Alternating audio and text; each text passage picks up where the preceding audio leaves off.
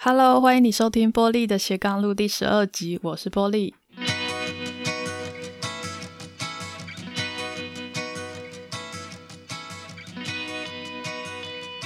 时间进入七月，表示二零二零年转眼间已经过了一半，时间真的过得很快诶。所以今天呢，就想说来跟大家分享一下我对自己上半年的一个总结。今年我给自己最大的新尝试，当然就是做了这个 podcast 播客节目喽。其实一开始真的是没有想过要做这件事情诶。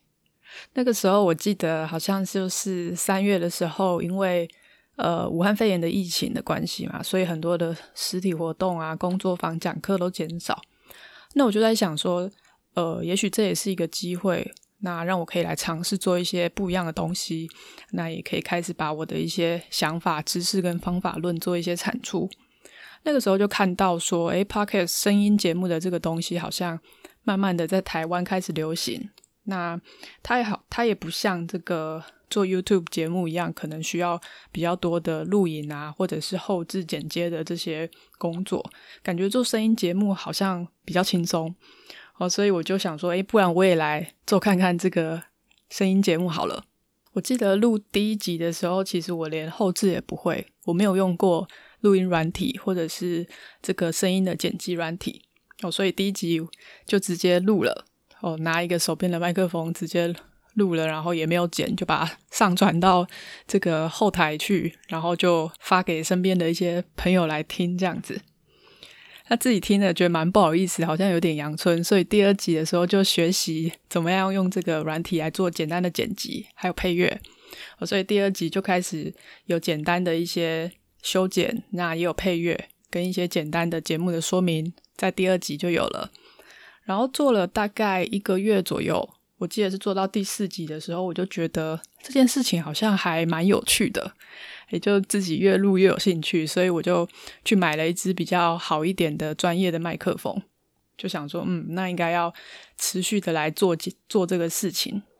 哦，所以我觉得这个过程其实是很有趣啊，就看着自己从无到有，好像建立了一个小天地。那也开始有收到一些听众的回馈，自己也觉得蛮有成就感的这样子。那这几个月因为要录节目嘛，所以说会。呃，鞭策自己，好像说一定要持续的去吸收一些知识，然后做整理，那思考说怎么样可以把想要讲的、想要分享的这些东西说得比较清楚。那其实也常常去需要想说，诶，这个东西是这个主题，可能是听众想要听的吗？就是说，我要在那个我自己想要讲的东西跟听众可能会比较想要听的内容之间去找一个平衡点。不然的话，我自己想要讲，讲得很高兴，结果没有人要听，也没有用啊。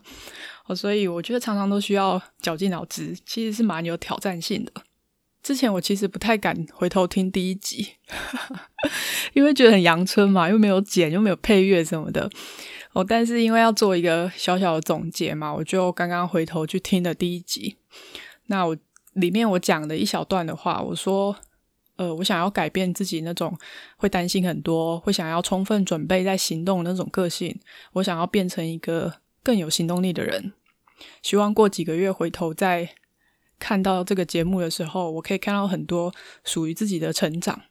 其实自己听到的时候觉得很感动，诶，就是觉得说，嗯，做节目这件事情真的是一个今年意想不到的收获。我觉得这件事情不仅帮我把自己走过的这些路留下一个记录，帮助到一些人，更可以趁着这个机会逼着自己要不断的进步。那我真的也发现说，透过不断的分享来帮助别人的话，其实最后得到最多的就是我自己。我其实真的是非常的感谢一路以来收听节目，然后也给我回馈的这些朋友。那我会希望未来也可以继续的做这个节目，那把节目做得更好。所以下半年的经营啊，我给自己设定的一些目标，我就是说，希望玻璃的斜杠路这个节目可以持续的有在进步。所以我在想，应该之后的话，每个礼拜还是要持续的更新至少一集的节目。第二个就是说要，要我想要把它上架到 YouTube，因为我觉得说 Podcast 这个相关的 App 对一般人来说，好像还是不太习惯去用的，我就不是大家平常会用的 App 嘛。所以我觉得，诶，如果可以把它上架到 YouTube 的话，大家平常有一个上去看影片啊什么的时候，可能顺便点开来听的几率会比较高。所以我想说，诶，也可以试试看上架到 YouTube 去看看。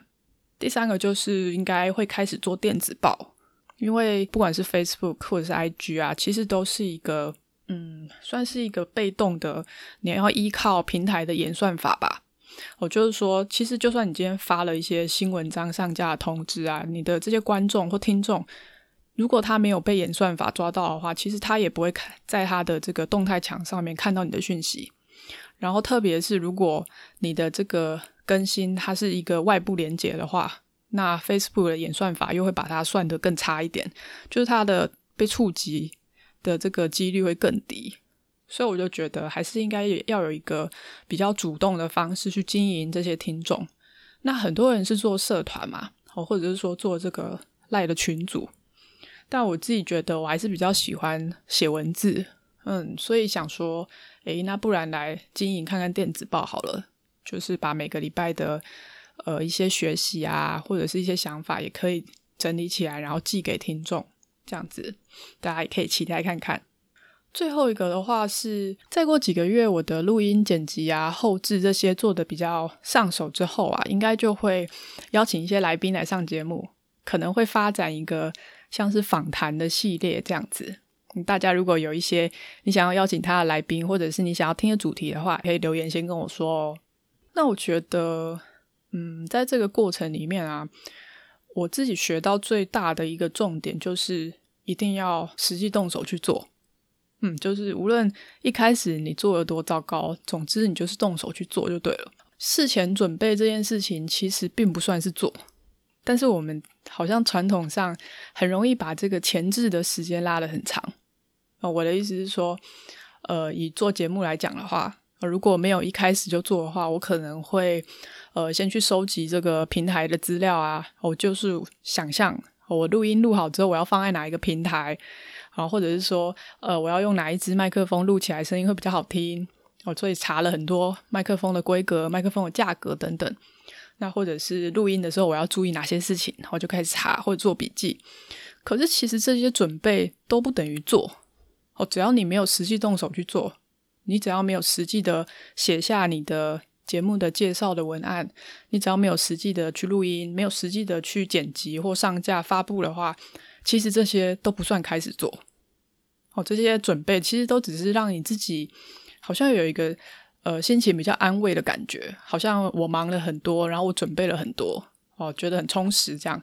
但是我必须说，我觉得这个都是假的啊！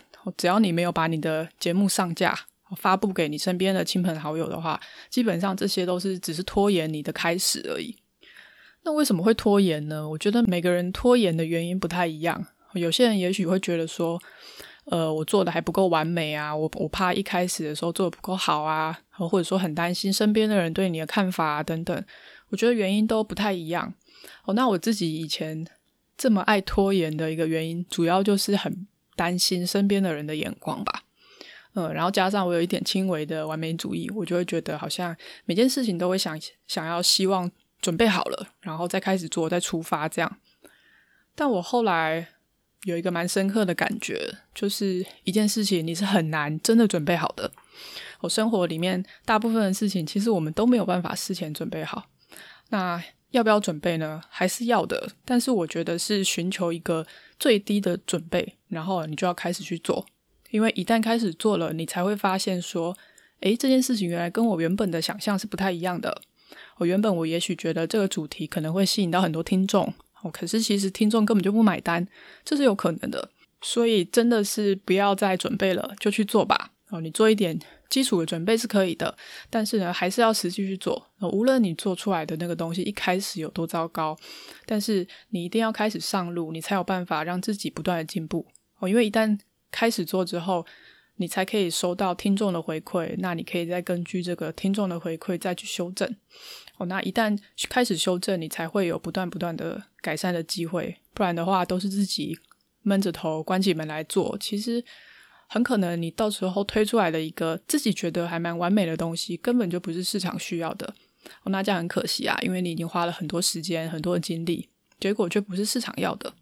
那其实到现在，我自己觉得向别人要推荐自己的节目，我还是蛮害羞的。对啊，很难启齿。那我也会觉得自己还是不够专业啊，不管录音啊、剪辑，或者是口语的表达，都有很多要进步的空间。可是我会觉得，呃，只要一旦开始上路，然后不断的去修正，那这一切其实都会越来越好的。所以帮自己做了一个上半年度的总结。鼓励一下自己的努力跟坚持，还有行动力。那也感谢一路以来一直陪伴我的听众朋友们。希望在下半年我们大家可以继续的一起往前走。今天就先这样喽。如果你喜欢我的节目的话，欢迎你到 Apple Podcast 上面帮我打新评分留言。